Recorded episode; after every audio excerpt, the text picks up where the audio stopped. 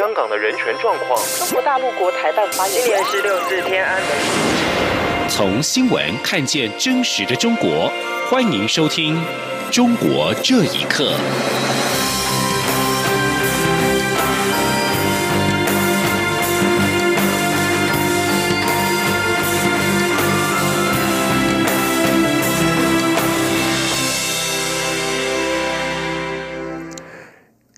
各位好，欢迎收听《中国这一刻》。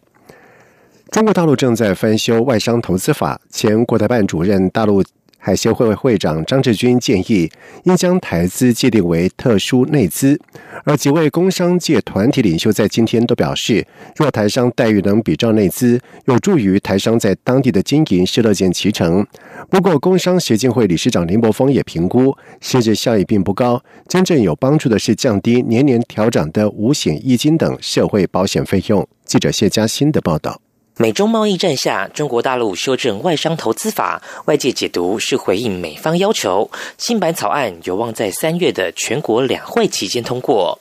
前国台办主任、大陆海协会长张志军日前建议，应将台港澳投资视为特殊内资，而非适用外商投资法。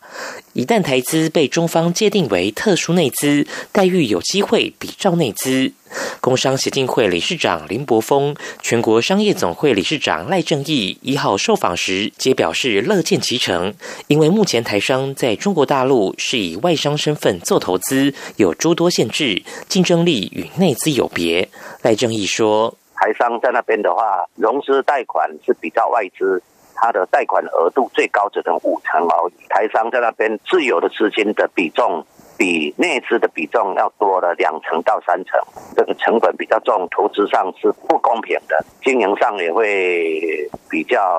难，贷款也比较难。不过林柏峰也评估，美中贸易战对在中国发展台商不利，此时中方愿意表态是展现善意，但比照内资待遇，对台商的实质帮助不会太大，关键反而是年年调涨的五险一金等社会保险制度。他说：“大陆展示好意啊，台商是应该表示感谢的，但实实质上的注意，目前看来不大。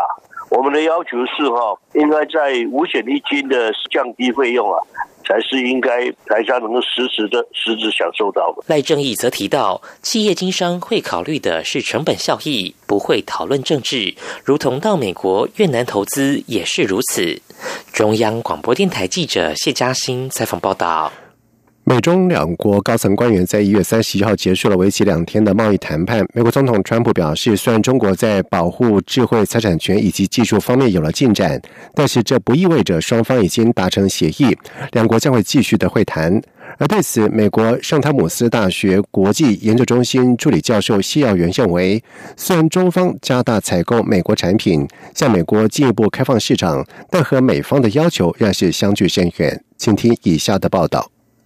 距离美中贸易休战的截止期限只剩下一个月，美国和中国高层一月三十号起在华盛顿进行了两天的贸易谈判。会后，美国总统川普在白宫椭圆形办公室会晤了中国首席谈判代表副总理刘鹤。川普指出，这次谈判着重许多重要议题，虽有进展，但还有许多工作待完成，包括结构议题、保护美国智慧财产权、停止强迫技术转移以及农业与服务业采购。美国《华尔街日报》报道，中国副总理刘鹤这次带来的让步，主要是大笔采购美国农业和能源产品，并向美国资本开放中国制造业和金融服务业。但这无法满足美国提出的中国进行结构性改革要求。虽然这次美中贸易谈判取得进展，但川普也重申，除非二零一九年三月一号之前美中达成满意结果，否则美国将提高关税。对此，美国圣汤姆斯大学国际研究中心助理教授叶耀元认为，中方虽然加大采购美国产品，并向美国进一步开放市场，但与美方的要求仍相距甚远。叶耀元说：“美国还是会继续坚持在说，我们要的是中国进行一个结构性的改革，我们要是中国变成一个法治的国家，尊重所谓的知识产权，不再偷取美国的技术。在这一部分上面，美国其实站在非常强硬的角度。”所以，中国做出这样的让步是有它的效度的，就是说，它可以延迟一下双方之间的贸易的谈判。可是，能不能美国会因为中国这样的让步而就首肯去放弃对中国的贸易战？其实，我觉得是不会发生。这次会谈的另外一个焦点，就在刘鹤与美国贸易代表莱特希泽开始关键会谈的同时，场外出现了多位中国访民，他们高喊“还我财产，还我家园，打倒共产党”等口号。还有访民试图将抗议的信递给刘鹤，但被现场的保安人员阻拦，并发生冲突，也成了美中谈判的意外焦点。央广新闻整理报道。美国多名的国会议员在一月二十九号提名中国维族学者伊里哈木·土赫提角逐今年的诺贝尔和平奖。议员们致函诺贝尔委员会，强调伊里哈木为争取人权进行的和平斗争，没有人比他更值得获奖。而世界维吾尔人大会发言人蒂里夏提则是希望因此能够唤起国际社会对于伊里哈木的关注。请听以下的报道。连数的十三名美国国会议员分别来自不同的党派，包括共和党参议员卢比奥，以及曾参与二零一六年民主党总统初选的无党派参议员桑德斯等人。连署函指出，伊利哈木为争取人权进行和平斗争，没有人比他更值得获奖。又称伊利哈木的经历体现了在中国和平争取人权的困难。信函中还批评中国政府把一百万维族人关押在再教育中心的做法。对此，世界维吾尔人大会发言人迪里夏提期望有关消息能唤起国际社会对伊利哈木的关注。迪里夏提说：“呃，我们期待着呢，呃，这种提议能引引起更多的人关注他现在在狱中的这个状况。呃，但是伊利哈木能否获得自由，能否获得这个，呃，能否进一步的在能获取他在这个狱中的更加透明的信息，还取决于国际社会是否在。”营救伊利哈木的问题上，采取更加强有的、有效的、统一的这种强硬措施。北京维权领袖胡佳也认为，伊利哈木获提名角逐诺贝尔奖是当之无愧的。胡佳说：“有学识，然后的话有品格，他反对各种形式的这种极端行动、暴力行动。他倡导的是说，他的民族能够平等的这个就是生活在这样一个大家庭中吧。”而且，伊他们那个案件，他也牵扯到很多年轻人，就是他的他的那些学生，这是一个群体性的、付出巨大代价的案件。获提名诺贝尔和平奖的人士未必一定可以成为候选人，诺贝尔委员会经评估后会制定候选人名单，和平奖得主则由投票产生。四十九岁的伊利哈木被捕前任教于中央民族大学。十多年前，他创办网站维吾尔在线，多次公开批评中国对新疆的高压政策。中国当局认定他利用互联网散播分裂思想和煽动民族仇恨，并且利用教师身份从事分裂活动。二零一三年禁止他出境。二零一四年九月，他被乌鲁木齐法院以分裂国家罪判处无期徒刑。以上新闻由央广整理报道。春节即将来临，北京在今年春节期间是首次实施了购买烟花爆竹实名制。购买者必须要提供个人的手机跟身份证资料，并且将购买烟花爆竹的种类跟数量输入到电脑数据库备案。而网络活跃人士霍文彪表示，今年是中共建政七十周年，天安门广场已经是增派了大批的警力，北京的保安工作更是重中之重。请听以下的报道。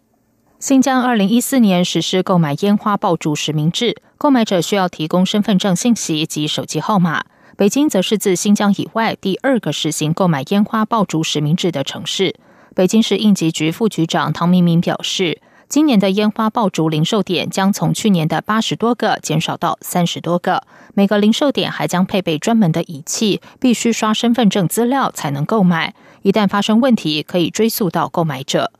广东东莞居民卢敏说，在广东购买烟花爆竹还不需要出示身份证，政府主要是从维稳等各方面做综合考量。卢敏说。北京那边已经开启实名制，我们这边好像还没有听说。农村的小卖部可以卖。那，如果单单是从安全方面来考虑的话，实名制我觉得也没有什么。但是由他们当然不会单单是从这方面去考虑了，是从维稳啊方面的综合的来考。另外，北京一位要求匿名的人士向自由亚洲电台透露，今年北京将举行多项带有政治意义的重大活动。首先是四月在北京举办第二届“一带一路”国际合作高峰论坛，其次是今年是中共建政七十周年，因此政府从元旦起就在进行一系列安全部署，以确保政治安全、生产安全及消防安全。维护北京公共安全，当局首先从销售烟花爆竹开始。网络活跃人士霍文彪就指出，今年是中共建政七十周年，政治安全是各类安全的重中之重。他说：“今年是中共建政七十周年，计划还要大庆吧？今年的安保，北京的是这几年是最严的，跟新疆一样，管得相当严。现在那个天安门广场，大批的警力，大批的便衣。”香港资深媒体人程翔说：“二零一九年是六四三十周年，又是五四运动一百周年，中共将接受舆论严格的检验。”央广新闻整理报道。今年是一九八九六四天安门事件三十周年，香港支联会在最近设立了年宵摊位，为年内连串的纪念活动拉开了帷幕。香港市民支援爱国民主运动联合会的年宵摊位是设在维多利亚公园的花市。而今年的销售物品，除了过去都有的民主女神像的模型，以及六四书籍等等，并且多了一款名叫“坦克人”的塑胶积木。而这款塑胶积木拼成之后，重现了六四期间名誉人士王维林只身阻拦坦克车前进的震撼的场面。而纪念会希望透过今年的年宵摊位，筹得足够的款项，作为六四纪念馆的装潢跟经营支出。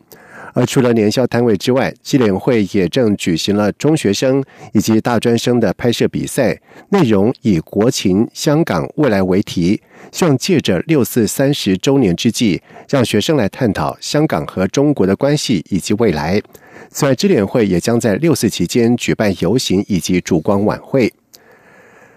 农历新年即将来临，那么在今天呢，已经有大批的港人是逛花市买花过年，洋溢着新年的气氛。此外，在今年台湾的夜市的一些小吃也走进了当地的花市。为了方便港人买花，从港英政府到现在的特别行政区政府，每年农历年都会在九龙、新界以及港岛设置大小不一的市场。而在今天中午的时候，维园花市已经出现了人潮。而早些年，这些市场是以卖花为主，因此是俗称花市。但时至今日，花市已经不单纯卖花，还有其他的生活商品、玩具跟精品。此外，花市也新增了熟食区，专门出售小吃。台湾夜市的一些小吃，在今年也走进了文园花市的熟食区，有蚵仔煎以及鸡翅包饭和烧烧生蚝。至于在鲜花方面，本地花市早年主要销售中国花类，像是桃花、水仙花、剑兰、菊花、牡丹等等，以及属于果类的集。而在经营上，本地花市近几年更为多元化，不单纯是论牟利，比如有慈善团体到花市贩卖干货，所得款项作为慈善用途；另外有大学以及中学生摆摊，体验谋生之道，部分甚至是获了校方资助跟鼓励。虽然不同政见的党派也抢进了花市，贩卖讽刺时弊或者是表达政治理念的创意产品。鼓吹中国民主发展的香港市民支援爱国民主联合会，在每年都会在维园设立摊位，并且销售六四纪念品，来传承六四精神。香港中文大学最最近出现了许多陆客旅行团，打扰到学生的校园生活。而根据报道，中大及时加强管理，在一月三十号开始，已经没有陆客团进入到校园。香港各大学一向对外开放，任何人都可以进入到校园。过往一直有中国大陆旅客到各大学参访，但是都属于个别自由行的旅客，影响不大。